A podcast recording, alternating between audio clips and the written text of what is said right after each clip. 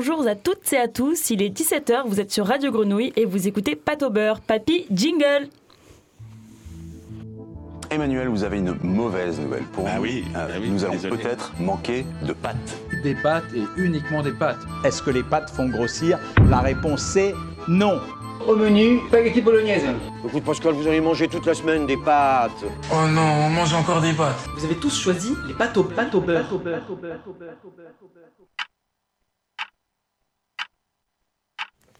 Merci de prendre le temps de nous écouter aujourd'hui. Et justement, en parlant du temps, laissez-moi un peu de temps pour vous présenter le sujet du jour. Aujourd'hui, on va parler, attention suspense, du temps. Alors non, on ne parlera pas de la température ni de l'insecte et encore moins du quotidien suisse, mais bien du temps qui passe. Alors déjà, le temps peut être notre meilleur allié, que ce soit pour une rupture, un drame, un décès, quelque chose qui nous paraissait impossible à surmonter. Et bah plus le temps passe, moins ça fait mal. Pourtant, le temps est également notre ennemi. Comment se fait-il que les pires moments semblent durer des heures alors que les meilleurs seulement quelques minutes? Pour reprendre la pensée de Blaise Pascal dans son texte sur le divertissement, l'homme existe, dans le temps et n'arrive jamais à se satisfaire du présent, car il ne vit que dans ses souvenirs ou ses projets. Autrement dit, on n'est jamais heureux à l'instant T. Tout nous pousse à faire ça d'ailleurs. Quand on est au primaire, nos parents nous disent Tu dois bien travailler à l'école si tu veux avoir ton bac, si tu veux avoir un bon métier et si tu veux gagner de l'argent. Alors bah, qu'on n'a que 10 ans. Et euh, dès qu'on commence à avoir un salaire fixe, tout le monde autour de nous nous conseille d'investir dans l'immobilier. Comme ça, euh, d'ici 20 ans, euh, bah, tu l'auras remboursé. Moi-même, je plaide coupable. Je n'arrive pas à me mettre en couple avec quelqu'un si je ne me vois pas me marier ou au moins finir ma vie avec. Et lorsque je suis triste, soit je décide de vivre dans le passé en me remémorant sans cesse mes souvenirs joyeux, ou alors j'attends le futur et j'imagine des perspectives excitantes. Mais le problème, c'est que le temps, ça fait peur. Parfois, rien que de s'imaginer le futur, euh, plus lointain, peut être une source d'angoisse.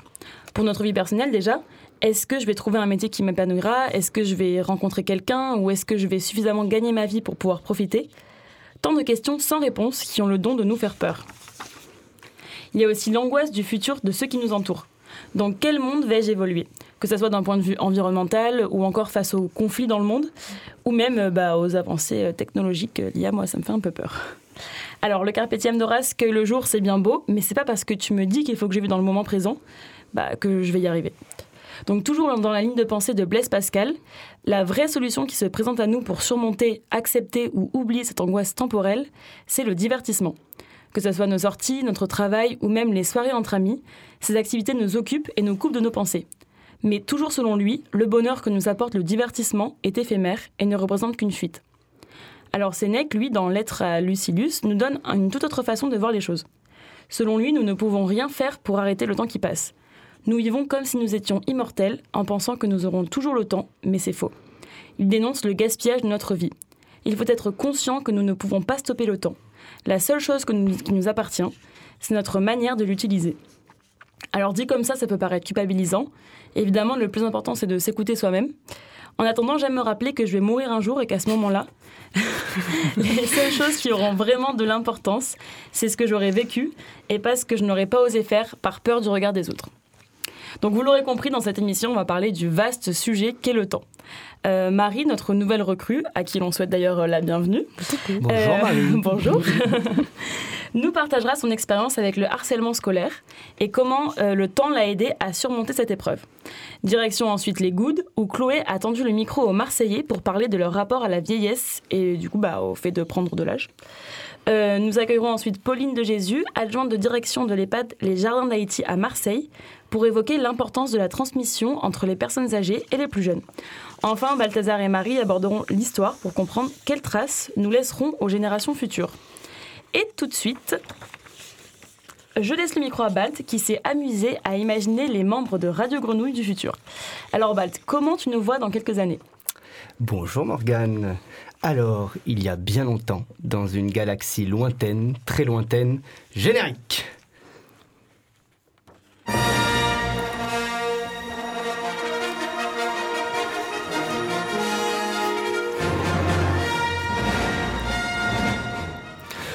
Paul est parti chez les moines bouddhistes dans un monastère perché sur les chaînes de l'Himalaya depuis qu'il a accepté son chauvisme. Chloé a été élue Miss Cagole pour la troisième fois consécutive, un concours qu'elle a exporté et remporté à Berlin. Allez savoir pourquoi. Tristan a tout plaqué, lui. Constatant que le, tout le monde s'en foutait de l'écologie, il est désormais trader à Wall Street et claque sa thune dans des gros bolides allemands. Motherfuck Morgan vit, elle, avec un bûcheron canadien dans un parc régional de l'Ontario? Le week-end, elle chante dans un country club, en plus des cours de français qu'elle donne à l'école du coin. Et Marie a rejoint une compagnie de cirque de l'Europe de l'Est. Ses pirouettes au trapèze sont un succès dans le monde slave. Merci Val de donner enfin du crédit à mes racines polonaises, ça fait plaisir. Mais pas de problème Marie. Papy est toujours à la régie, ça, ça ne bouge pas, mais au lieu de porter le maillot de l'OM, il est désormais vêtu des couleurs sang et or du RC Lens. On le surnomme le Marseillais des corons. Enfin, Antoine a décidé de quitter Marseille. Enfin, il n'a pas vraiment eu le choix. Après avoir pété les plombs sur un touriste néerlandais à Malmousse qui prenait une story. Il vit désormais en Turquie, mais ne vous en faites pas. Il va très bien. Si vous le cherchez, il est toujours à la piscine. Et Eugénie, enfin, vit sa best life, grosse maison à Vitrolles. Elle est coach de vie et sort son deuxième livre, Croire en soi, un pas de plus vers le succès. Bah quand même pour finir, euh, on pense que Balthazar a cédé aux demandes de sa copine et vit désormais avec 12 chats, dont un qui a désormais pris sa place dans le lit, n'a aucun souci à l'idée de prendre sa gamelle avec ses autres congénères et assume pleinement son miaulement prépubère. Ouh, ça fait mal, moi, ça. La suite au prochain épisode. Merci, Balt. Pas de souci. Bon, pour rester dans la thématique, je vous propose d'écouter Le temps fera les choses d'Angèle.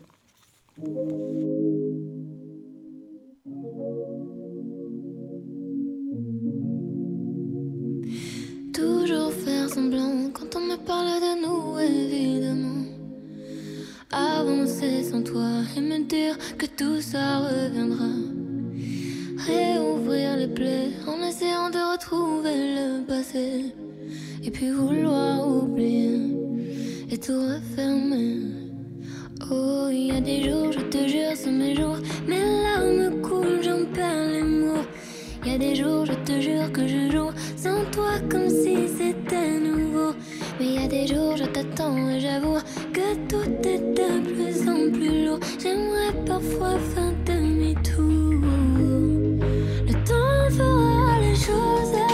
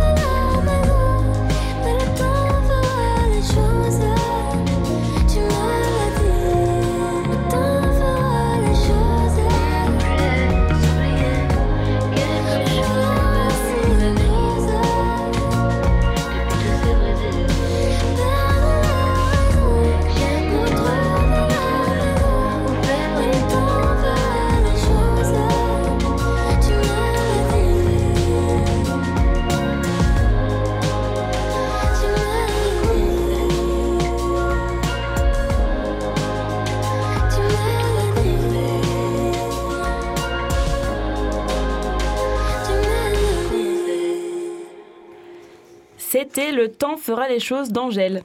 Marie, toi, c'est justement le temps qui t'a permis de cicatriser après un moment compliqué. Et aujourd'hui, tu nous parles de ton expérience avec le harcèlement scolaire. On t'écoute. Bah oui, déjà, euh, je suis super heureuse de vous rejoindre ici pour ma première émission. Mais nous aussi, Marie. Bienvenue, Marie. oui. Merci les copains. Enfin C'est l'occasion euh, ouais, de vous dire un peu d'où je viens, quelle mer j'ai navigué. Enfin, sauf si vous en foutez, évidemment. Et j'entends Paul d'ici me sortir son légendaire Raconte pas ta vie. Ah, mais il est pas là, Paul, alors vas-y, c'est parti. hein. Bon, ok, mais je vais quand même garder mes anecdotes traumatisantes euh, pour ma psy. Sauf que j'ai un truc à dire quand même sur une période euh, franchement pas faste de ma petite expérience. J'ai nommé le collège. Euh, vous le savez peut-être, depuis la semaine dernière, le gouvernement a lancé une opération contre le harcèlement scolaire. D'ici mercredi 15 novembre, tous les élèves du CE2 à la terminale doivent disposer de deux heures pour remplir une auto-évaluation. Donc c'est 40 questions pour essayer d'identifier des situations de harcèlement. Et aussi, les personnels seront tous formés à accueillir ces situations d'ici 2027. Il y aura des brigades anti-harcèlement dans chaque académie, des cours d'empathie, bla bla bla. Le bla. gouvernement, il ferait bien d'en prendre aussi des cours d'empathie. Et en fait, il était temps parce que, comme près d'un écolier sur cinq en France, euh, et ça, c'est les chiffres de l'IFOP de la semaine dernière, j'ai subi des comportements harcelants de la part de mes camarades. Donc peut-être que ça peut aider des personnes concernées de raconter ça aujourd'hui, même si ça me semble euh, tout petit. Il faut bien commencer par quelque part. Donc voilà, Marie, 11 ans, 6e I, on était beaucoup, et collant à paillettes. Euh, J'aime déjà pas être hors la loi à cette époque, j'ai pas de potes. Vous imaginez que contrairement à la plupart de mes congénères, Facebook, c'est non pour moi. Et pourtant, un matin, j'apprends en, en entendant des conversations que j'ai un compte depuis le week-end précédent et que je commande des posts, euh, que je suis une sale bolos, que vraiment, je fais pitié. Imaginez un peu, c'est là que ça dépasse la petite critique un peu méchante. C'est là qu'on voit à quel point le cyber fait aussi partie du réel et peut t'étouffer avec des racines virtuelles auxquelles tu n'as même pas accès. Donc une personne euh, a emprunté mon identité pour créer un compte et me faire passer pour une victime, histoire de voir à quel point les autres euh, pouvaient se défouler sur moi en ligne et dans la cour. Bon, j'imagine que voilà, c'était pas euh, une intention mauvaise dès le départ, que c'était surtout pour s'amuser. Il y a d'autres manières, franchement. J'en dirai pas vraiment plus parce que je sais pas. Je suis pas allée voir. Je sais toujours pas qui a fait ça. J'ai demandé à personne jusqu'où ça allait parce que de toute façon, j'avais pas de gens avec qui je m'entendais assez bien pour euh, me montrer, me raconter. Je suis juste allée voir le CPE pour lui expliquer. Il a regardé, il a convoqué, et en vrai, je suis même pas certaine qu'il est vraiment puni, même si bah, c'était grave. Et il n'y a pas eu que cet événement. Euh, c'est juste que celui-là est marquant et répréhensible, c'est pour ça que je vous le raconte. Ce qu'il y a autour, c'est une phobie scolaire tapeur. Donc j'ai checké en parlant de temps. Pendant mon collège, j'ai raté l'équivalent de trois mois de cours pour maux de ventre. Euh, ça, ça sortit aussi d'un climat euh, général d'exclusion, les gens qui courent pour pas manger avec toi, les refus en série quand tu lances une invitation pour fêter ton anniversaire, et j'en passe. Ah ouais, mais c'est chaud quand même ce que tu nous racontes. Et euh, comment t'as géré en fait ce- sur le moment et euh, même avec le temps euh, pour rester dans la thématique? Bah, je dirais, ouais, mon coping euh, mécanisme, je crois que ça a été, à partir de là, de prendre plus de responsabilités, parce que en vrai, bah, tu vas pas aller harceler le délégué. Mm. Euh, ça m'a donné une sorte de consistance qui, même si elle est complètement factice, hein, euh, t'identifie comme quelqu'un qui a de la ressource, parce que tu es en lien euh, déjà avec tous les élèves et puis aussi avec, avec les profs. Quelque part aussi, ça m'a fait grandir trop vite. Et on peut dire que j'ai pas pu prendre mon temps parce qu'il fallait absolument que je sois mature pour affronter ça. Et je dirais, euh, au niveau de ce que le temps a changé, c'est que j'ai fini par trouver des gens qui n'avaient pas ces comportements de naze, notamment quand je suis arrivée au lycée. Euh, finalement, quand on s'est un peu spécialisé et que j'ai été dans un environnement qui me correspondait plus, où j'étais plus moi-même, plus épanouie. Bref, euh, quand les gens ont grandi. Et ce que je vois de plus de dix ans après, c'est que j'ai eu la chance de pas constater euh, ce qu'il disait euh, lors de ce fameux épisode euh, usurpation d'identité là, que je suis aussi immédiatement allée voir des gens pour obtenir euh, du soutien et de l'action derrière. Ça, Euh, tu l'as fait naturellement? Ouais, ouais, ouais. Je sais pas, euh, c'est, ça a été un réflexe. euh, je pense que. C'est un bon réflexe. Ouais, Ouais. clairement. Ouais, ouais, j'ai eu de la chance. Je rappelle quand même que 58% des élèves harcelés ont déjà pensé à se faire du mal et que plus le harcèlement dure dans le temps, plus les séquelles sont graves. Donc, je rappelle juste quelques conseils euh, en cette fin de chronique. C'est hyper basique, hein, euh, attention, enfin, ça vaut vraiment pas la vie d'un pro. Mais si vous êtes victime de harcèlement ou que vous connaissez quelqu'un qui l'est, le premier point, c'est de jamais s'isoler dans la honte, en fait. Ce qui se passe, c'est pas de votre faute et c'est interdit. Euh, même s'il y a personne autour, faut absolument que vous restiez de votre côté, à vous. Dans la mesure du possible, si vous êtes euh, victime d'un shitstorm, d'un déchaînement euh, euh, de propos qui vous font vous sentir mal, bah maintenant, les plateformes permettent quand même de mettre en sourdine, bloquer, restreindre, désactiver les commentaires. Se déconnecter, c'est bien aussi. Je précise que c'est une première étape pour se protéger soi, mais dans la plupart des cas, ça suffit pas. Et donc, même si c'est plus facile à dire qu'à faire, euh, il faut jamais oublier que les adultes peuvent aider, même s'ils sont démunis face à la situation. Euh, je crois que c'est à peu près euh, 60% des profs euh, qui ont répondu à la même, euh, la même étude euh, IFOP, là, qui disait euh, bah, en fait, on ne sait pas comment réagir, on ne sait pas comment faire. euh, et donc, euh, ne vous inquiétez pas, monsieur, dame, vous serez formés d'ici Ouais. 2027. Euh, mais donc, voilà, en attendant, euh, aller les voir, c'est toujours un bon réflexe. Je pense, euh, ouais, les équipes pédagogiques, les parents, les grands-parents, euh, vos oncles, vos tantes, les infirmières scolaires, voir les psys euh, si votre établissement en a un. Et n'hésitez pas non plus à appeler le 3018. C'est un numéro gratuit, anonyme et confidentiel, disponible 7 jours sur 7, sur 7 pardon, de 9h à 23h. Donc en bref, parlez et prenez soin de vous. Des bons conseils, ça. De toute façon, aller voir quelqu'un de confiance, en fait, euh, plus généralement, en fait. Mais euh, des fois, c'est dur d'en trouver aussi dans un établissement euh, scolaire et même, d'a- euh, il peut y a- on peut avoir honte aussi d'en parler à ses parents, à sa famille. Ouais, toi, t'en pas- avais parlé à tes parents? Hum, bah, je pense que c'est là que c'est intéressant parce que, euh, en soi, mes parents sont pas des monstres, hein, mais simplement, euh, non, je crois pas. Ou alors très très brièvement. Et hum, je pense que les parents peuvent pas toujours comprendre. Euh, ils s'imaginent pas, en fait, la brutalité euh, de ce que leurs enfants peuvent vivre dans ces cas-là. Et euh, bah aussi, c'est des parents et c'est évidemment euh, crucial qu'ils remplissent leur rôle Mm. mais c'est des êtres humains aussi. Et bah, je pense que moi, si je ne l'ai pas fait, euh, c'est que j'estimais qu'ils avaient leur vie et autre chose, euh, d'autres chats à fouetter. C'est très triste, hein, mais, euh, Mm. mais ça peut permettre de comprendre aussi le problème, euh, savoir pourquoi les enfants ne vont pas consulter euh, leurs euh, leurs parents. Est-ce que tu, tu, tu dirais pas que c'était une forme de honte ou t'avais pas envie que tes parents te voient d'une autre façon euh, Hmm. Puis la maison, c'est un refuge des fois aussi. Tu as, envie d'oublier Ouais. en fait ce qui se passe au collège et du coup, tu t'y penses même pas à le dire forcément parce qu'en fait, euh, quand tu arrives à la maison, c'est c'est bon, tu oublies. C'est aussi de la protection euh, forme humaine, hein. enfin, protection du cerveau, je sais pas, mais euh, de de- d'arriver et d'être en. Ouais, je sais pas. De... Ouais, ouais, bah c'est sûr que c'est sûr que vu que en plus la maison était euh, vraiment l'endroit où je me réfugiais, hein, je, Mm. je- mais je me revois euh, inventer des maladies en fait euh, pour pas y aller. Euh, et le week-end ça va très bien et le lundi matin, euh, maman, c'est pas possible.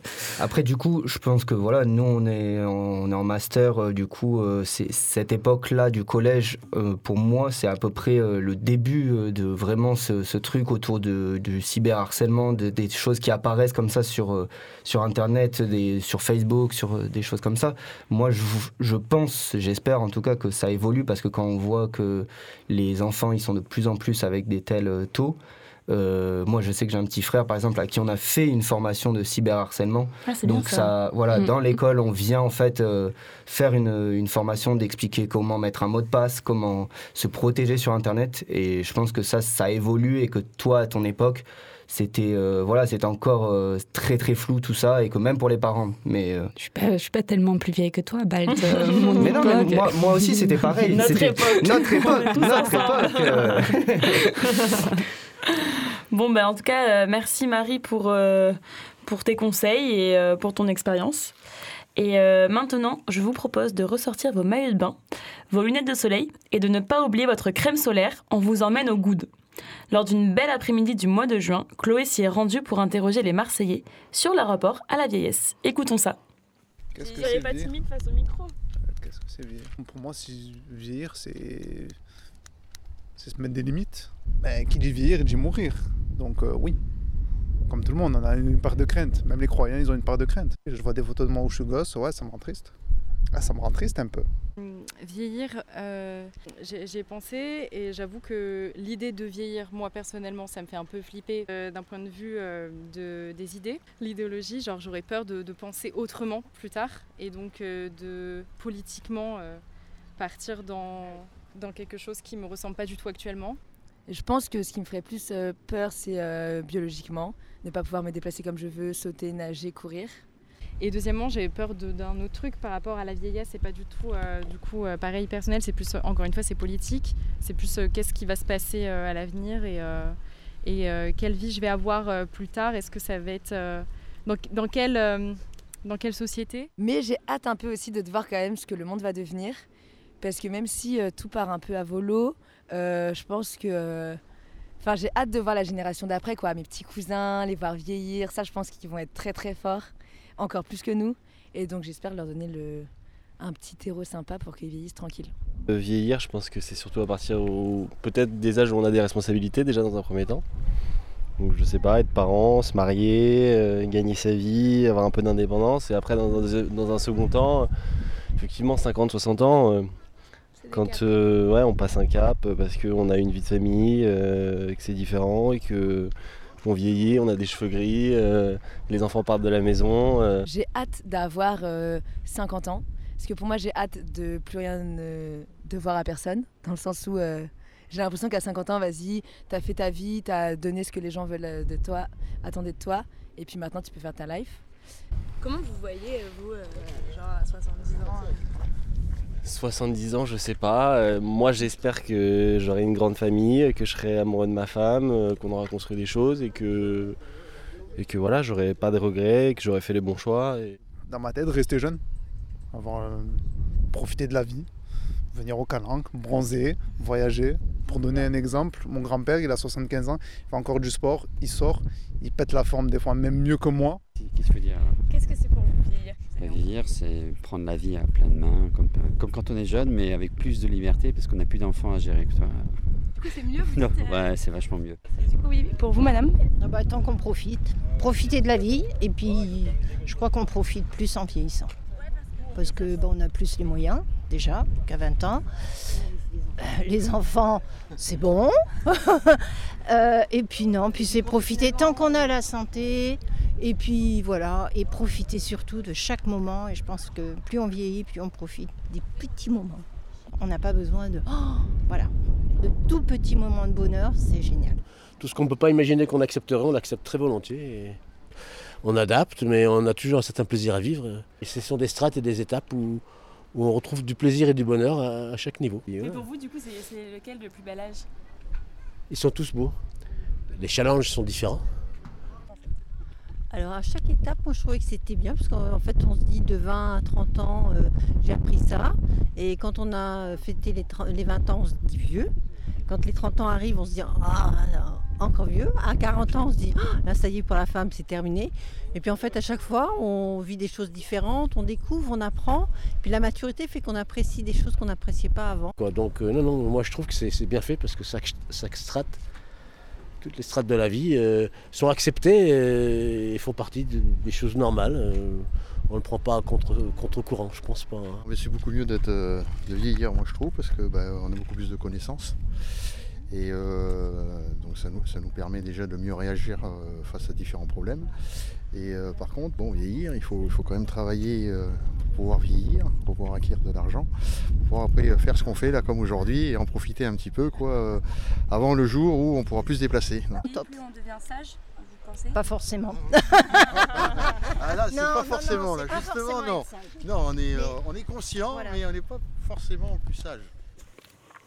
De retour sur Radio Grenouille. Nous sommes en ligne avec Pauline de Jésus. C'est l'adjointe euh, de direction de l'EHPAD Les Jardins d'Haïti à Marseille, un établissement particulier qui se différencie des maisons de retraite traditionnelles. Bonjour Pauline, comment ça va? Très bien et vous? Bah, ça va super. Est-ce que vous pouvez nous expliquer un petit peu euh, l'idée de votre maison de retraite associative qui se situe dans le quartier de la Blancarde? Oui, tout à fait. En fait, l'objectif, c'était vraiment euh, de faire, bah, de, si vous voulez, de l'EHPAD euh, qu'on dit classique, vraiment ici une maison à vivre. Euh, et pour ça, on a voulu inclure de nouveau ben, les enfants, en fait, euh, tout simplement à ce, à ce projet, avec d'autres projets, euh, bien évidemment, annexes. Mais l'objectif, c'était vraiment de pouvoir euh, ramener le plus de vie sociale euh, aux, résidents, euh, qui en fait, ben, dans la plupart des structures, étaient coupés de, de cette vie et de ce lien. Et voilà, donc vraiment l'objectif, c'était que sur place, dans leur maison, qui est ben, notre maison à vivre, de pouvoir ramener au maximum de liens extérieurs. Parce que du coup, voilà, avec votre EHPAD, les Jardins d'Haïti, on casse vraiment des stéréotypes qu'on peut avoir sur les maisons de retraite? Euh, C'était vraiment aussi un objectif, euh, ceci? En fait, euh, c'est- plus la finalité. En fait, on se rend compte qu'on casse les codes, mais nous, c'était vraiment le souhait de départ de pouvoir, en fait, ben, qu'ils puissent continuer à avoir en fait ben, des liens euh, des liens normaux qu'on maintienne toute sa vie. Et, euh, et en fait finalement on en vient à casser les codes mais mais c'est juste des, des attitudes qui sont en fait finalement simples et, normales. Euh, croiser des petits enfants le matin déjeuner avec avec des amis écouter de la musique enfin tous ces liens là en fait c'est des liens qu'on a tout au long de sa vie. Et pourquoi finalement rompre ces liens là lorsqu'on rentre ben, dans un- une maison de retraite. Donc nous on a essayé de, le faire perdurer au maximum. Et est-ce que vous constatez vraiment euh, que c'est bénéfique pour euh, les personnes âgées d'être en contact avec les plus jeunes? Tout à fait. Euh, la plupart des, des résidents qui rentrent chez nous euh, ont été habitués, euh, bah, euh, ont, ont vécu toute leur vie avec des enfants dans leur entourage ou pas finalement. Et en fait, on se rend compte que le bénéfice est énorme euh, parce que ben, le, le quotidien euh, dans une maison de retraite, ça peut être parfois ben, difficile et lourd. Et finalement, il suffit qu'un enfant rentre dans la maison le matin.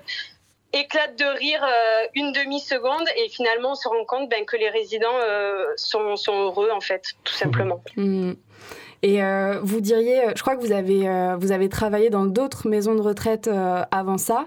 Est-ce que, est-ce que vous pourriez nous décrire finalement, vous, avez pris l'habitude de travailler avec les enfants, ça donne quoi sans les enfants? Est-ce euh, il y a des cas particulièrement de déprime? Est-ce que, euh, comment est-ce que est venue l'idée finalement? À partir de quel constat euh, c'est c'est arrivé euh, cette idée? En fait, la crèche, euh, elle est venue euh, au milieu de d'autres idées, euh, comme je vous disais au début, qui, qui venaient du, constat qu'en fait, quand on rentre dans une structure comme la nôtre, finalement, on est coupé de ce lien social. Et en fait, parmi tout ça, il y a le, lien qu'on a avec ses enfants, avec ses petits-enfants. Et donc, ben, Laurent euh, a eu l'idée d'inclure une crèche et, qui est vraiment ce lien au quotidien entre les résidents et les enfants. Et en fait, c'est tout le projet intergénérationnel qui, euh, qui a pris de l'ampleur, puisque bon, on a une crèche, on a aussi euh, ben, les logements étudiants, l'école de musique, euh, des enfants de, de Vitagliano qui viennent prendre des cours dans la maison. Et en fait, c'est tout ce projet-là euh, qui, euh, qui rend les moments dans la maison différents. Comme je vous disais, voilà, je veux dire, le quotidien dans une structure comme ça peut être euh, bah, parfois pas, hyper simple pour les, pour les résidents qui y vivent. Et finalement, bah, ça ramène du bonheur et ça leur donne surtout juste... bah, pas, pas qu'une impression d'avoir juste une fin de vie normale. Oui, justement, euh, voilà, il y a une vraie, vraie volonté d'aborder euh, différemment la vieille- vieillesse, vieillesse pardon, dans votre établissement. Donc, euh, depuis deux ans, Laurent Boucreau, qui est le directeur de, de votre établissement, euh, a décidé d'introduire une crèche juste à côté du coup de, de l'EHPAD Les Jardins d'Haïti. Euh, voilà, est-ce que vous avez, vous avez parlé d'un sourire de- d'enfant euh, tout à l'heure euh, Est-ce que vous pouvez nous donner des exemples de moments où, en fait, les résidents transmettent aussi aux- aux plus jeunes? Bien sûr, mais je pourrais vous citer l'exemple de l'école Vitagliano. Donc, euh, c'est- un autre projet qu'on a avec une école qui viennent eux faire classe euh, avec des enfants qui sont un peu plus grands, mais qui sont des enfants qui sont quand même euh, en, échec scolaire à la base. Et en fait, on a créé ce projet dans l'intérêt déjà ben, de, montrer aux enfants mais qu'il y a des personnes qui, qui tiennent à elles et qui ont envie de leur, de leur donner plus, et aussi ben, pour faire du bien aux résidents et pour qu'ils puissent voir autre chose au quotidien. Et en fait, le- le- la première séance, on a fait un cours avec une philosophe et on s'est rendu compte que ce qu'apportaient les résidents aux enfants, c'était incroyable. Euh, moi, j'ai le souvenir d'une discussion autour de l'amitié euh, qui était vraiment bouleversante parce que finalement, euh, les résidents, sans donner de, de leçons, si vous voulez, aux enfants, faisaient part de leur expérience qu'ils ont eue tout au long de leur vie sur les liens d'amitié. Et il y avait plein de points qui, qui se coordonnaient avec ce que pensaient les enfants, donc c'était assez, assez incroyable. Et du coup, euh, avec le personnel aussi, ça, ça marche aussi parce que quand vous voyez ce genre de moment, vous vous dites, vous, vous dites bouleversé. Donc c'est aussi une transmission par euh, ce genre de moment que vous observez vous.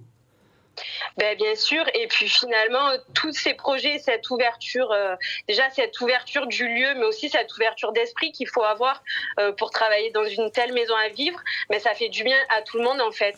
Euh, c'est sûr que en premier lieu, ça fait du bien aux résidents et aux enfants, mais c'est toujours plaisant aussi pour les salariés ben, de voir des bébés se balader sur des petits vélos dans l'établissement, au milieu des résidents, ça fait du bien à tout le monde.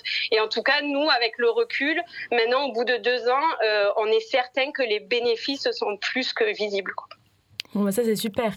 et, euh, et apparemment, donc euh, deux étudiantes sont euh, également logées euh, chez vous. Donc, est-ce que vous pouvez nous raconter cette cohabitation?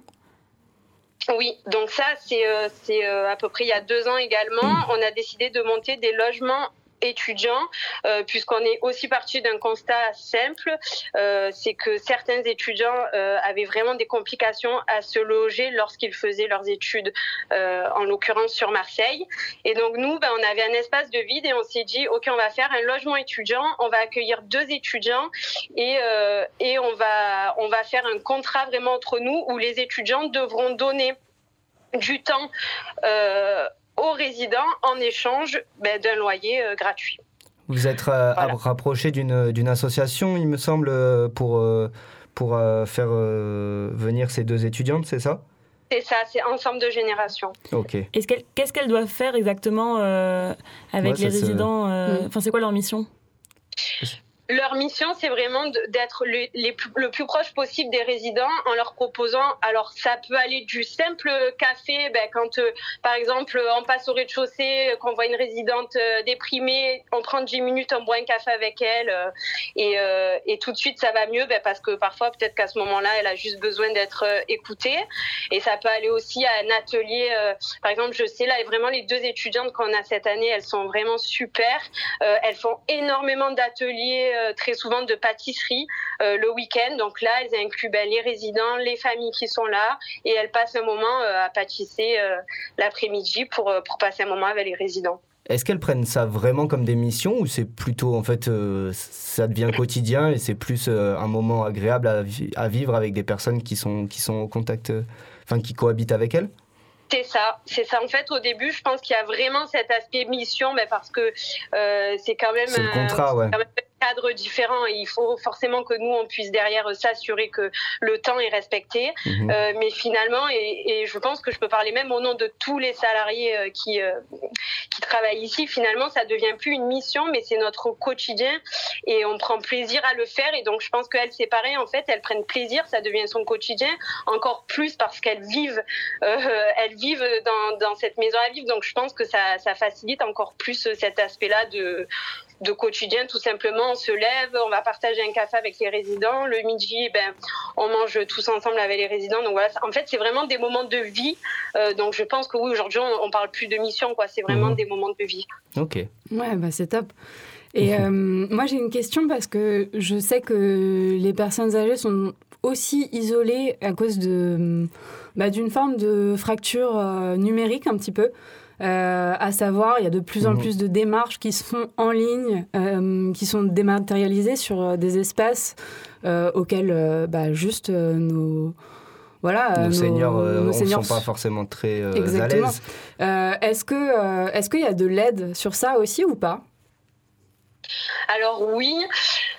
On a de la chance parce que nous, on est vraiment une équipe pour le coup euh, de vraiment de. On est relativement tous jeunes, euh, Ouais. donc euh, forcément nous, ça fait partie du quotidien. Donc pour ça, finalement, on a vraiment que très peu de problématiques liées à ça, puisque nous, on est dans cette dynamique et que finalement, euh, on a de la chance d'avoir une telle proximité avec les résidents qu'à la moindre demande, on peut gérer. Et si c'est lié au numérique, euh, il y a toujours quelqu'un sur le terrain qui peut largement y répondre.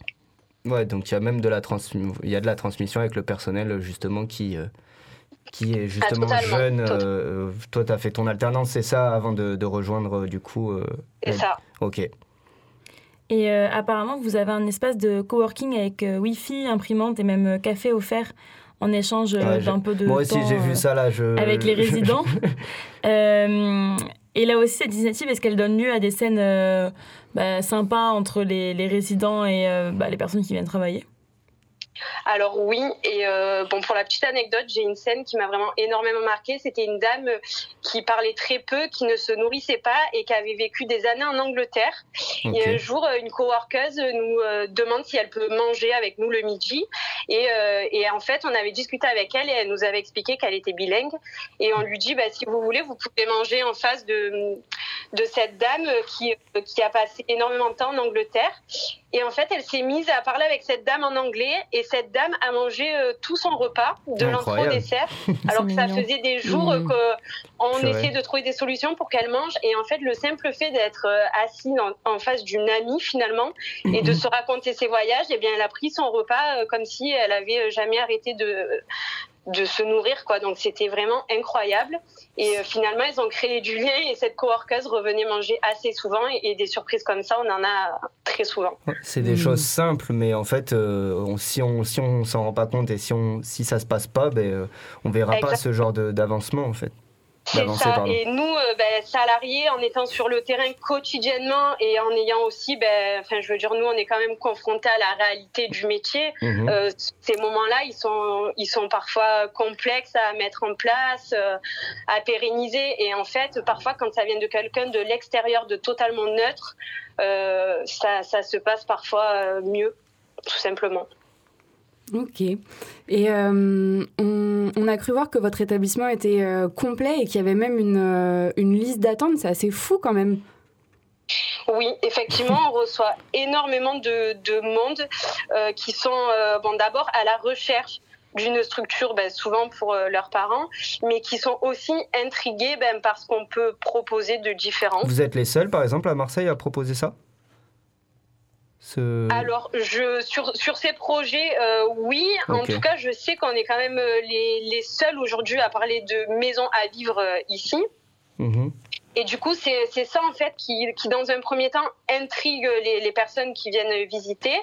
Mais aujourd'hui, euh, je me rends compte que les personnes qui, qui viennent visiter pour leurs parents, elles recherchent, ok, une maison de retraite, mais elles cherchent surtout un lieu de vie. Un lieu de vie où euh, le lien social n'est pas complètement euh, fracturé et, euh, et où leurs parents ben, vont pouvoir aussi avoir des moments joyeux, heureux, euh, voilà, et plein de vie finalement, tout simplement. Avec une transmission derrière très importante. Mm, bon. Bah, Ouais. merci beaucoup, Merci euh, beaucoup, Ouais, merci, Pauline de. Jésus, d'avoir pris le temps de, de nous parler de votre établissement et de l'approche humaine euh, et intergénérationnelle aussi que vous apportez euh, auprès de vos résidents. Euh, on, va, on vous laisse et on fait une petite pause musicale avec En ce moment de Spider Z, un morceau qui parle du temps qui passe, qui guérit, qui stresse, mais surtout qui parle à notre génération.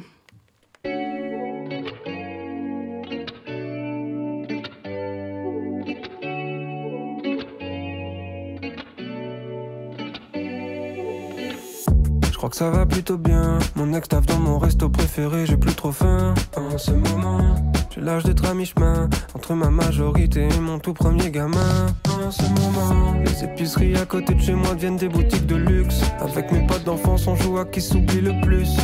J'encaisse quand les gens me déçoivent, j'achète des trucs dont j'ai plus envie quand je les reçois. En ce moment, je crois que ça va bien. En même temps, pourquoi ça irait pas? En ce moment, je crois que ça va bien. Mais peut-être que je me mens. En ce moment J'ai l'impression d'aller bien. Pourquoi mon corps me montre des signes de stress intense? Même s'il m'arrive jamais rien Je prends du recul sur ma vie Et je lui cherche un sens. J'ai l'impression d'aller bien. Pourquoi mon corps me montre des signes de stress intense? Même s'il m'arrive jamais rien Je prends du recul sur ma vie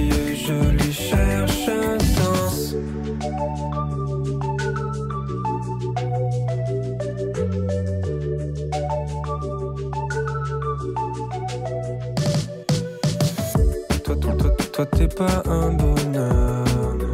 Mec, faut pas pleurer, faut rester aux normes. Tout ça, c'est des conneries. J'ai pris Insta tous les deux jours. J'ai peur que ça brise mes rêves comme un sportif qui se brise les deux genoux.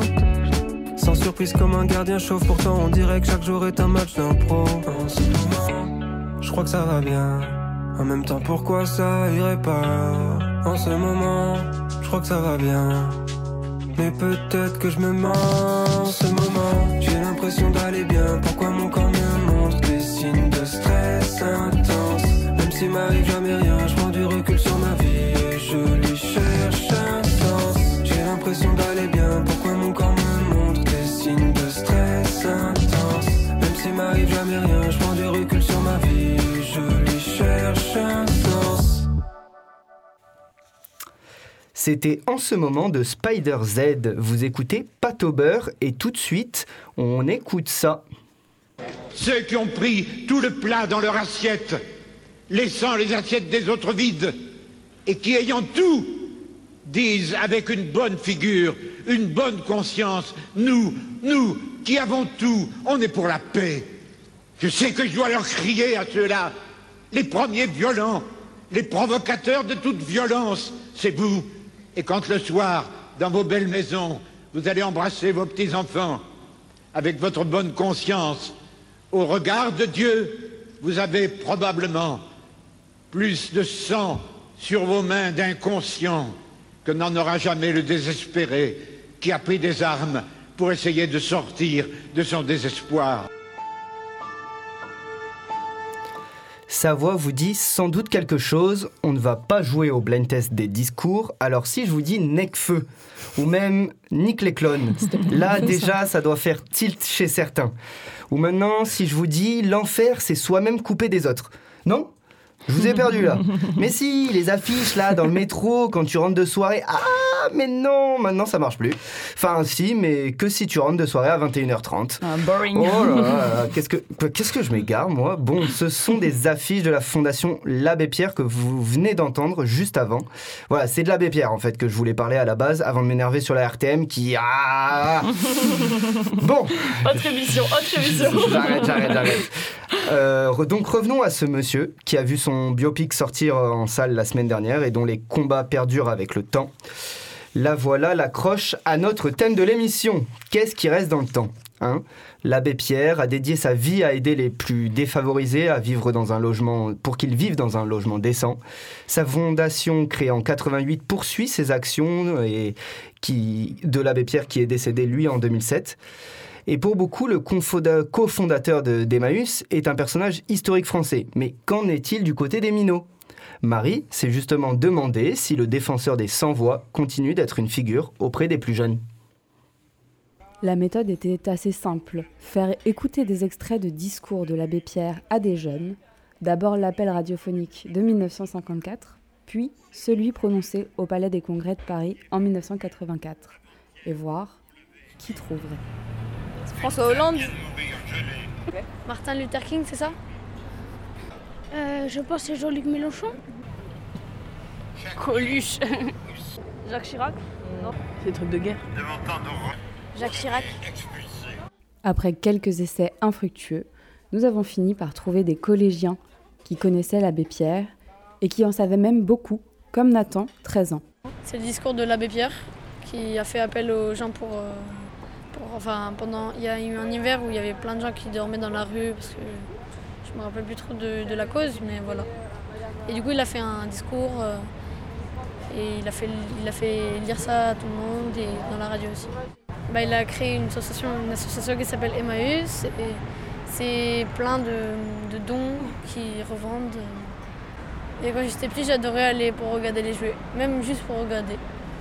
Qu'ils connaissent ou pas, les jeunes sont touchés par l'universalité de ses paroles et prêts à perpétuer la solidarité qui en émane. Il- ce discours, il nous évoque le respect. Et euh, de penser aux autres aussi. Il y en a qui n'ont pas de quoi manger, qui n'ont pas de maison. Après, moi, je pense, après mon point de vue, hein, c'est que même si on n'a pas écouté ça, on a quand même euh, de la charité envers les autres. On est gentil avec les autres. Et à propos de temps qui passe, je vous signale que Nick les clones partie 2, donc pour euh, ceux qui ne connaîtraient pas, c'est euh, le morceau qui sample euh, le discours de l'abbé Pierre. À la fin, ouais. Ouais, au Palais des Congrès en 1984, je crois. Euh, bah, Nick les clones euh, date de 2015, c'est-à-dire qu'il a 8 ans. Ça nous Ça- rajeunit pas. Donc euh, voilà, perso, euh, j'ai jamais été foutu de rapper. Euh, ça va avec Ah ma bon street cred euh, négative. Mais le discours, je le connais par cœur, euh, comme je pense tous ceux qui ont saigné ce morceau. Je savais qui était l'abbé Pierre avant, mais en vrai, j'étais dans la classe de sa petite nièce, donc j'ai aucun mérite. Oh là là. La classe. Nathan, celui qui vous Les explique euh, qui c'est en mode magistral dans le reportage, bah, il a 13 ans. Ouais. Et c'est sa maman qui lui a dit, c'est pas Necfeu. Ah. Euh, parce que la plupart des jeunes que j'ai interrogés situent même pas ce morceau. Ah ouais, d'accord. Ça, ça fait vraiment Aïe. très très mal. Ah oui, ok. Le feu a disparu. Ah non. Donc voilà, je pense que ça, ça repose pas mal euh, la question de la transmission. Et ça, on va en reparler tous les trois juste après. Et oui, Marie, maintenant qu'on a vu tout ça, comment a bien accepter le temps qui passe? Lorsqu'on voit que des causes comme celle de l'abbé Pierre demeurent, le temps peut paraître parfois déprimant. Ou si l'on parle aussi d'environnement et du temps qu'il reste à notre planète, c'est stressant le temps. Pourtant, il y a plein de fois où l'on peut prendre son temps et même ne pas y penser à ce temps-là. Le temps peut être encadré par des mesures pour les plus mélomanes d'entre nous, une valse à trois temps ou pourquoi pas à mille, hein Jacques? On peut très bien aussi se promener et divaguer sous un temps plutôt beau. On aime le beau temps à Marseille. Voilà, exactement. Et on ne peut pas, on peut ne pas voir le temps passer comme là en écoutant notre émission, je l'espère. hein. Of course. Bon, je divague justement sur le temps et il nous en reste plus beaucoup avant de vous laisser. Alors, je suis toujours en compagnie de Marie et Morgane et on s'est dit qu'on pouvait finir par un petit questionnement sans vraiment de réponse précise, mais euh, voilà, qu'est-ce que c'était notre rapport au temps? Est-ce que voilà, qu'est-ce qu'on garde, qu'est-ce qu'on laisse de côté?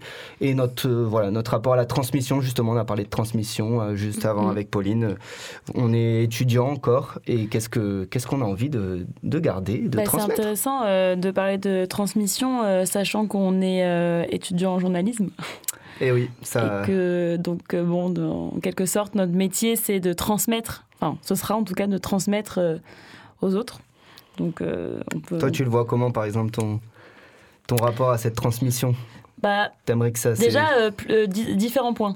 Euh, en tant que futur journaliste, bah, transmettre l'information, euh, éclairer les gens sur des sujets.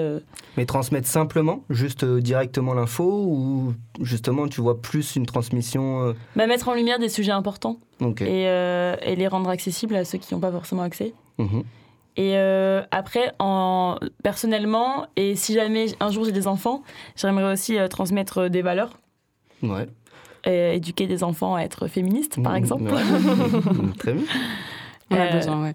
Ouais, clairement. Je sais pas ce que vous en pensez, vous Bah écoute, euh, ouais, bien sûr, le- il y a des sujets qui, qui nous parlent plus que d'autres. Il y, a des, euh, il y a des sujets dont on, a, on, on nous a transmis déjà, donc euh, pre- presque naturellement, en fait, euh, on, peut, on peut le transmettre à, à d'autres. Euh, moi, là, par exemple, je, je reviens, euh, tu, tu reviendras peut-être euh, sur le, le, le féminisme ou quoi, mais quand j'entends ce, ce garçon-là, Nathan, qui a 13 ans et qui euh, te sort euh, vraiment, comme tu as dit, une masterclass sur l'abbé Pierre, ben voilà, moi j'ai mon petit frère euh, qui a le même âge et je me dis, ben, enf- enfin voilà, ce, ce genre de personnage, je suis sûr que pour l'instant il le connaît pas et en vrai à 13 ans c'est pas non plus euh, euh, c'est pas non plus terrible si tu ne le connais pas ce, ce Mais monsieur. non, mais parce qu'ils connaissent plein, plein d'autres choses. Moi, j'aime pas du Ouais, tout. euh, voilà, il faut pas j'aime non pas plus du tout pointer quand- du doigt. J'aime pas, j'aime pas les discours de ah, les temps ont changé, euh, Mmh. les jeunes connaissent plus rien. Juste, ils, ils ont une culture euh, formidable sur plein, plein d'autres sujets. Ils s'y connaissent Et- plus sur TikTok.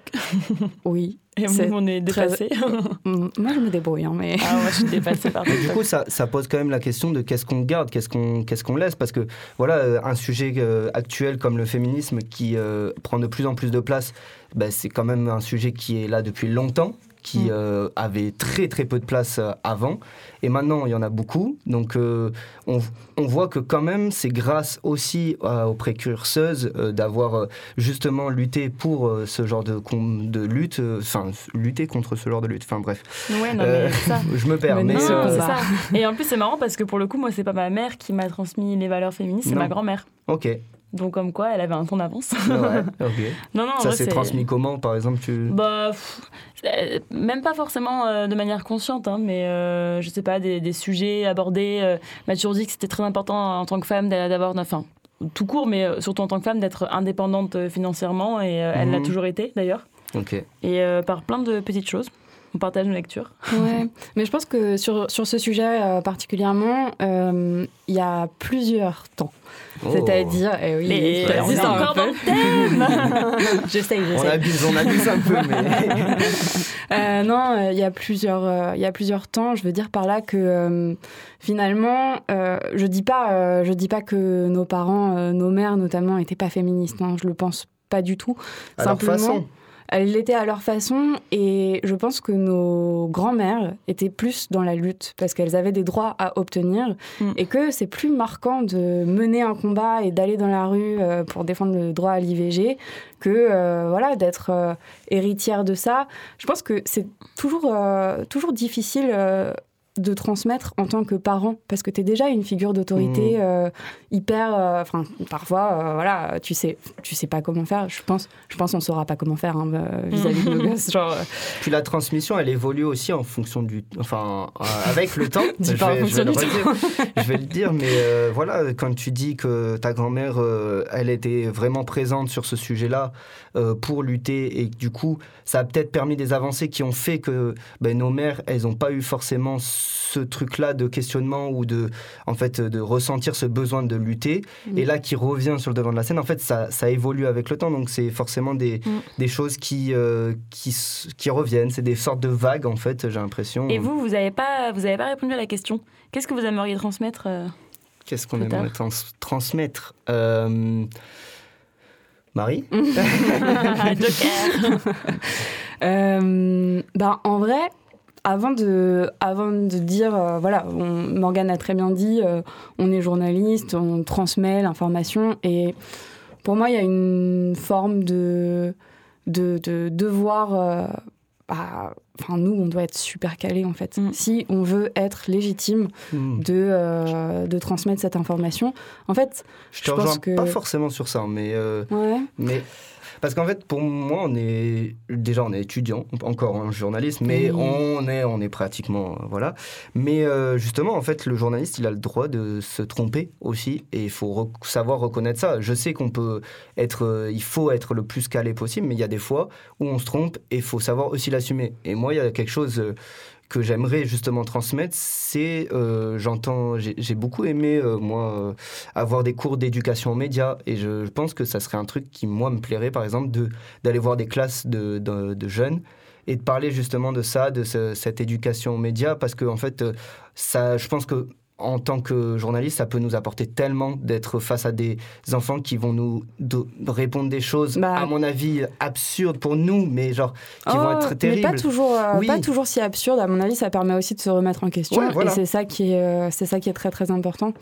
Mais, euh, Mais de la discussion comme ce que font voilà, les, les aînés de, des jardins d'Haïti, ben, ils font en fait la discussion avec même le personnel. Je pense que le personnel de, de, de cet établissement euh, gagne beaucoup en fait à être au contact de ces personnes-là qui ont Mm. la parole en fait, contrairement à d'autres. euh, Euh, plus tu vieillis, plus, en tout cas on espère, tu deviens sage. Et du coup, tu as, Ouais. pas mal de savoir. Mais et... c'est- c'est aussi sympa que le, le sage ben, puisse entendre la voix un peu de, de l'enfant ou de, du plus jeune. Parce que souvent on dit, euh, voilà, quand, les, quand on parle aux vieux, euh, c'est en mode, euh, c'est toujours euh, dans un sens et dans l'autre, Mm. ils sont en mode, ben, en fait, t'es pas forcément intéressant. Ou même Alors que c'est pas vrai. Et puis en plus, euh, les, les, les, enfin, discussions, euh, les, même les débats, je sais pas, sont toujours super intéressants parce que tu as l'expérience d'une personne d'une vingtaine d'années, imaginons si on prend notre âge, euh, avec le- l'expérience de quelqu'un qui a vécu euh, toute une vie et qui du coup a un point de vue beaucoup plus euh, éloigné et, Je et qui est pense trop qu'il intéressant. y a des gens qui arrivent à le faire, hein, des, des, Mm. des vieilles personnes qui sont à l'écoute justement de la jeunesse et tout. Il y en Ouais. A pour qui c'est plus dur. Et il y a Bah, un Peut-être sur les décalage aussi. sujets que disait Marie, euh, ne serait-ce que tout ce qui est tec- technologique, Ouais. euh, Internet, tout ça, déjà euh, sur ces sujets-là, on leur apporte beaucoup.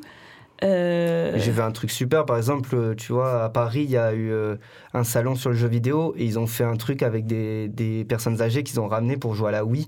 Et genre, c'est c'est trop bien. C'est genre, Mm. devant 1000 personnes, t'as genre euh, deux, trois seniors qui sont en mode en train de jouer. cool. Il y a de plus en plus, j'espère. Oh, ma de- grand-mère, elle joue à la Wii. Hein. Ah. Mais elle a pas trop le demander si ça tâtait de la manette là-bas euh, au jardin d'Haïti. Je meurs, c'est très drôle. Est-ce que quelqu'un veut rajouter quelque chose sur son rapport au temps? Hmm, ouais, Vas-y, Marie. ouais, je veux bien. Euh, C'est ton émission. Hmm, mais merci. Il y en aura plein d'autres. Mais euh, ouais, sur mon rapport au temps, ben, moi, je dois dire que euh, j'ai été à un moment de ma vie, ça va avec ce que j'ai raconté tout à l'heure, hein, mais j'ai été très, très angoissée, en vrai, comme personne. Et euh, le temps, on, les, les anciens, enfin les gens plus âgés disent toujours euh, Ah, vous voulez toujours grandir plus vite, euh, vous vous rendez pas compte, il faut que vous profitiez. J'étais là. Non, non, mais en fait, euh, Moi, ça ça me stresse. non, non, mais ça me, ça me stressait aussi et j'avais Ah. pas envie que ça passe. J'étais très. euh, non, mais euh, j'ai pas- j'ai- j'avais l'impression de pas profiter. Et du coup, je me disais, ok, ça va trop vite. Par exemple, le nouvel an, ce symbole de. Ouais. euh, Mm. Ah on change d'année. Oh, Ah oh ouais, là c'est- là Ah, c'est marrant. en- Ça pourrait être ton anniversaire ou quoi que ce soit, mais c'est plus euh, le nouvel an. C'est marrant comme c'est mon anniversaire, c'est trop bien. Ah bah oui, l'anniversaire, c'est trop bien. Ça se gâche pas, ça. Mais, mais ouais, euh, la, la nouvelle année, ça a été euh, pendant longtemps un, un passage euh, très très compliqué. Et en fait, bah, maintenant que je me suis un petit peu détendue et que j'ai appris à ouais, profiter, à me lancer aussi, euh, au lieu de procrastiner. Ça, c'est un gros truc euh, par Mhm. rapport au temps. En vrai, on n'en a pas du tout parlé, mais euh, la procrastination, je pense. Peut-être un, un futur sujet Mm, mm. d'émission. Ouais. mais, mais voilà, depuis que, depuis que je me suis un petit peu débarrassée de ça, que je me suis détendue, je, j'appréhende beaucoup moins ce temps qui passe et, et voilà. Bah, c'est c'est tant mieux. sur ces mieux. belles YOLO, paroles. comme on dit. On dit toujours ça. YOLO, ou- comme on dit. ouais. De fin. Bon, ben du coup, je crois que c'est déjà le temps de vous dire à bientôt. On espère que vous allez prendre le temps d'écouter l'émission en podcast si vous n'avez pas pu la suivre aujourd'hui. Mais surtout de prendre le temps d'apprécier les choses, les gens que vous aimez, c'est important. Le but de cette émission n'est pas de faire de la morale, chacun prend son temps après tout. Et si certains veulent tracer, d'autres peuvent procrastiner justement. Comme l'a dit Marie. voilà, et il y a des temps pour tout le monde. C'était Pâte au beurre avec Marie, Morgane, Chloé et Papier à la régie. On remercie aussi Pauline, mais également Eugénie et Antoine qui nous font toujours autant confiance malgré notre fâcheuse tendance à repousser les dates de nos émissions. enfin bref, on vous laisse avec un classique des années 2010. Vous avez pu taper vos meilleurs moves sur Just Dance avec ce son. Oh oui. C'est The Pussycat Dolls When I Grow Up. Bonne soirée tout le monde When I grow up,